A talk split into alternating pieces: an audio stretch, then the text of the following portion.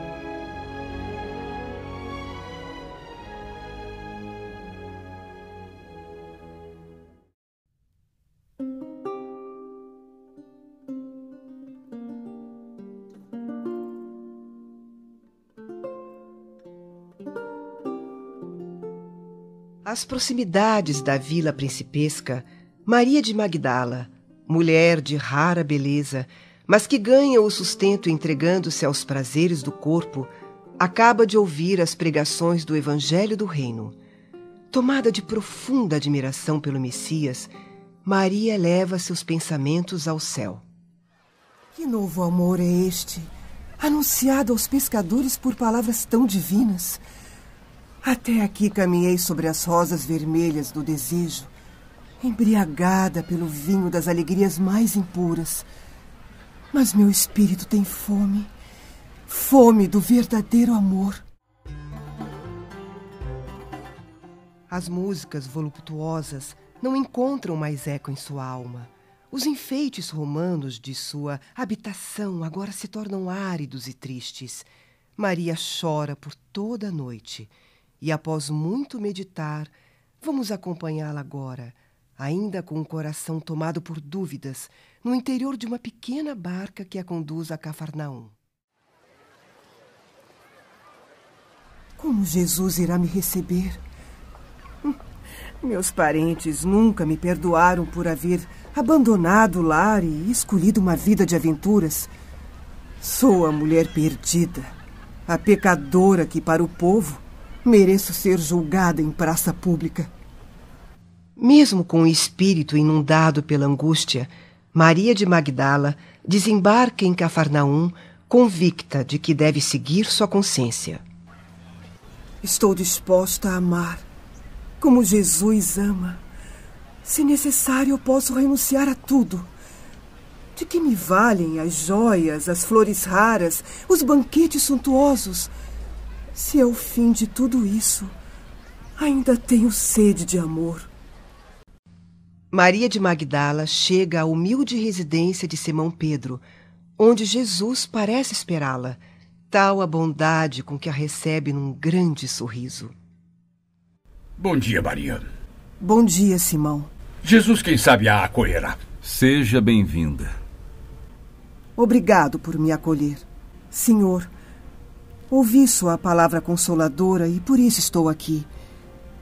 Eu sei que é capaz de adivinhar como tenho vivido. Sou uma filha do pecado. Todos me condenam. Mas, mestre, percebe como tenho sede do verdadeiro amor? Minha existência, como todos os prazeres, tem sido inútil e amargurada. Conheço bem sua história, Maria de Magdala. Vou deixá-los a sós. Com licença. Jesus, eu desejo pertencer ao seu rebanho. Mas será que Deus me aceitaria? Maria, levante os olhos para o céu, porque escutou a boa nova do reino e Deus. Por acaso poderia pensar que alguém no mundo estivesse condenado ao pecado eterno? Onde está então o amor de nosso Pai? Estou convicta de que Deus é luz, mas as sombras do pecado ainda atormentam meu espírito. Nunca viu a primavera dar flores sobre uma casa em ruínas? As ruínas são as criaturas humanas. As flores são as esperanças em Deus. Sinta hoje um novo sol iluminar o seu destino. Caminhe agora sob a sua luz, porque o amor cobre a multidão dos pecados. No entanto, Senhor, eu tenho amado, mas ainda tenho sede de amor. Sim, sua sede é real, porque o mundo viciou todas as fontes de redenção. Geralmente, um homem deseja ser bom como os outros ou honesto como os demais e se esquece de que o caminho onde todos passam é de fácil acesso.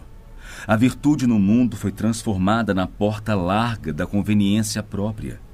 E como encontrar a porta do verdadeiro amor? Maria, aquele que verdadeiramente ama conhece a renúncia suprema a todos os bens do mundo e vive feliz, trabalhando para o difícil acesso às luzes da redenção. O amor sincero não exige satisfações passageiras que se extinguem no mundo com a primeira ilusão. Só o amor pelo sacrifício poderá saciar a sede do coração? Somente o sacrifício contém o divino mistério da vida. Acredita que o mundo estaria em equilíbrio somente com os caprichos dos que se elevam à galeria dos vencedores? Toda luz humana vem do coração experiente e brando dos que foram sacrificados. Os primeiros podem fazer a experiência para um dia. Os segundos constroem a estrada definitiva na eternidade. Mas o que Deus poderia esperar de uma mulher derrotada e pecadora como eu? Já pensou o que seria do mundo sem as mães? Muitas vezes, o campo florescido se cobre de lama e sangue. Mas na sua tarefa silenciosa, os corações maternais não desesperam e reedificam o jardim da vida, imitando a providência divina, que espalha sobre um cemitério os lírios perfumados de seu amor. Desgraçada de mim, senhor que não poderei ser mãe. E qual das mães será maior aos olhos de Deus? A que se devota somente aos filhos de sua carne ou a que se consagra pelo Espírito aos filhos das outras mães? Jesus, a partir de agora renuncio a todos os prazeres transitórios do mundo para adquirir o amor celestial que acaba de me ensinar. Vou acolher como filhas as minhas irmãs no sofrimento procurar os infortunados para aliviar suas feridas do coração. Nesse instante, Simão Pedro passa pelo aposento e observa com estranheza a expressão radiante de Maria. A mulher sente a frieza e o desprezo nos olhos de Simão, que retorna em silêncio ao interior da residência. Senhor, quando partir deste mundo, como ficaremos? Certamente que partirei mas estaremos eternamente reunidos em espírito. Quanto ao futuro, é necessário que todos coloquem acima de tudo a fidelidade a Deus e, em segundo lugar, a perfeita confiança em si mesmos. Muito obrigada, mestre. Obrigada por me ouvir. Vá, Maria. Sacrifique-se e ame sempre. Longo é o caminho, difícil é a jornada, estreita é a porta, mas a fé remove os obstáculos. Não tenha medo. É preciso crer somente. Tempos depois, após sua gloriosa visão do Cristo ressuscitado, Maria de Magdala tem apenas um desejo: voltar de Jerusalém para Galiléia, seguindo os passos de seus companheiros. Antes da partida, ela se aproxima de dois apóstolos. Meus amigos, pelo amor do Cristo ressuscitado, me permitam que os acompanhe à cidade dos profetas. Não é conveniente, Maria. Sinto muito. Mas por quê? Temos receios quanto ao seu passado. Não podemos confiar na sua conduta. Maria compreende. Lembrando-se das palavras do Mestre, se afasta, sem insistir.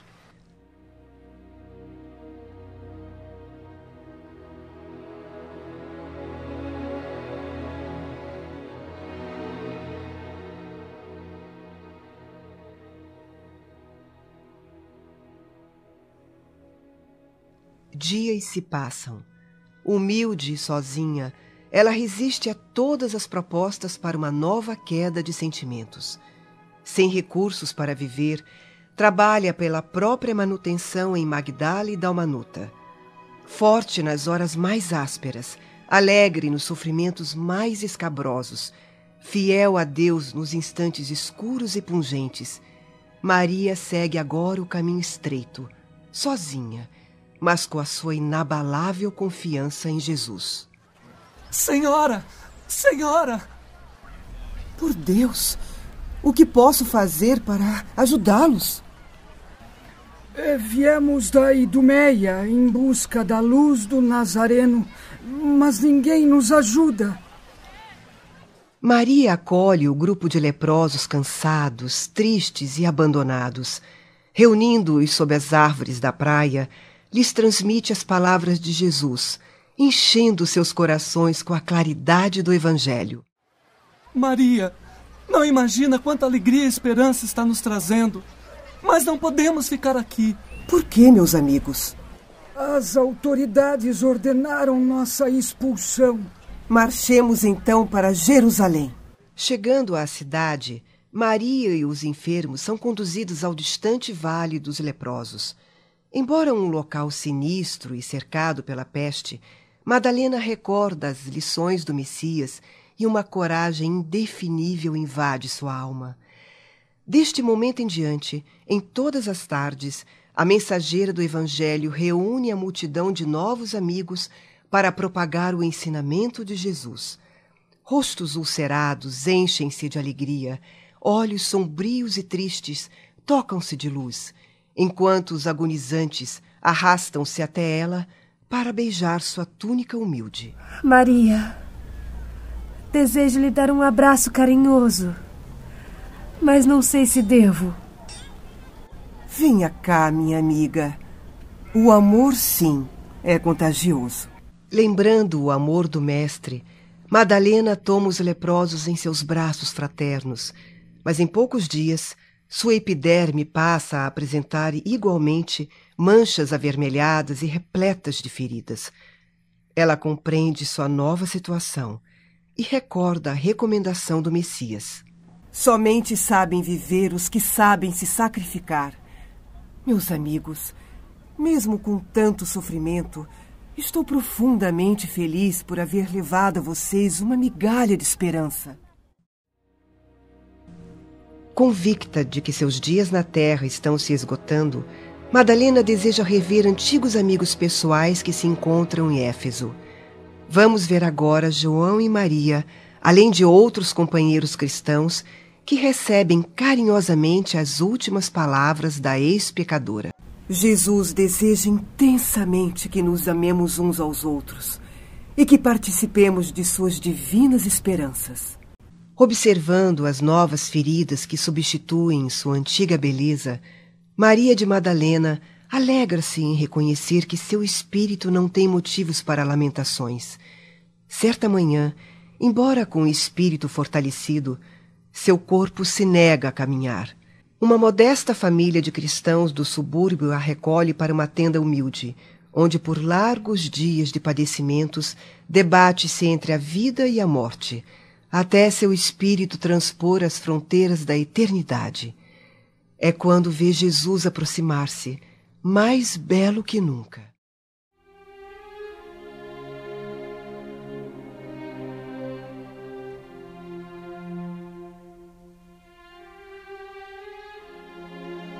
Senhor. Maria, já passou pela porta estreita. Amou muito. Venha, eu te espero aqui.